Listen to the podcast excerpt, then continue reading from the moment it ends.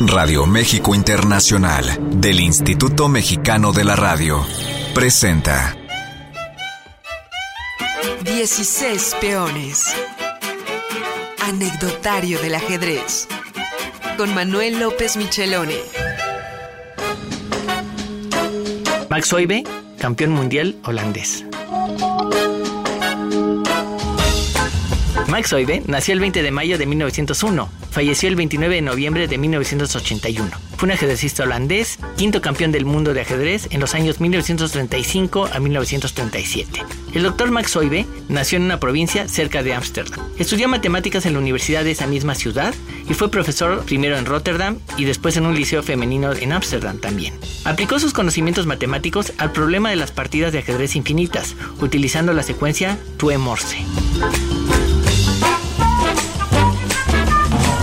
Los padres de Oibe introdujeron a su hijo al ajedrez, debido a que ellos jugaban con frecuencia. A los 5 años ya Max podía ganarle a sus padres.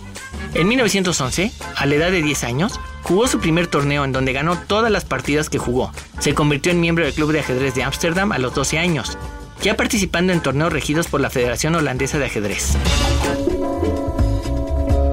Aunque la Primera Guerra Mundial hizo difícil muchas circunstancias en el mundo, en Holanda se vivió un clima relativamente relajado, pues se mantuvieron neutrales a este conflicto. Por ello quizás, Oibe pudo jugar con cierta facilidad en aquellos años difíciles. En 1921 ganó el campeonato holandés por vez primera y para 1923 se le otorgaba la licenciatura en matemáticas.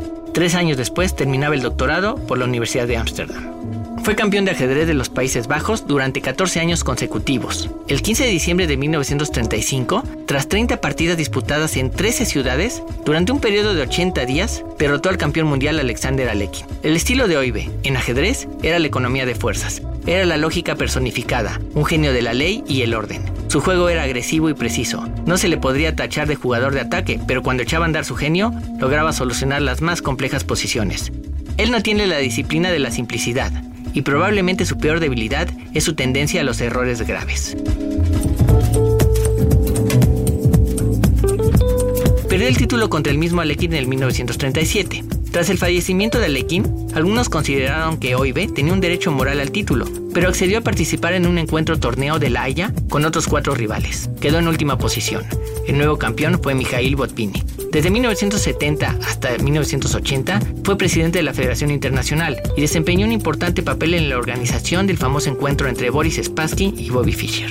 También escribió muchos libros de ajedrez, siendo el más famoso Juicio y Planeamiento, y estudios además de algunas aperturas. En Ámsterdam hay una plaza Max Oibe, cerca de la plaza Leitze. Hay un museo dedicado a Max Oibe y una gran colección de libros de ajedrez. Para muchos, Oibe fue en realidad un aficionado al ajedrez. A pesar de su gran nivel en el juego, no abandonó sus actividades académicas por dedicarse al juego ciencia. Cuando venció a Lekin por el título mundial, el ruso, después nacionalizado francés, lo había subestimado y sin haberse preparado adecuadamente, sufrió varios reveses y perdió el título del campeón del mundo. Además, si a esto le añadimos que Alekin bebía en exceso, todo se combinó para que el holandés ganara el máximo galardón del ajedrez mundial.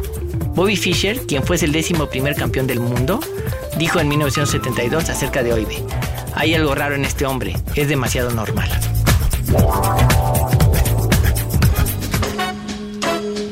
Con eso damos jaque a Max Oibe, campeón mundial holandés. 16 peones. Anecdotario del ajedrez. Con Manuel López Michelone. Esta fue una producción del IMER, Radio México Internacional, www.radiomexicointernacional.imer.gov.mx.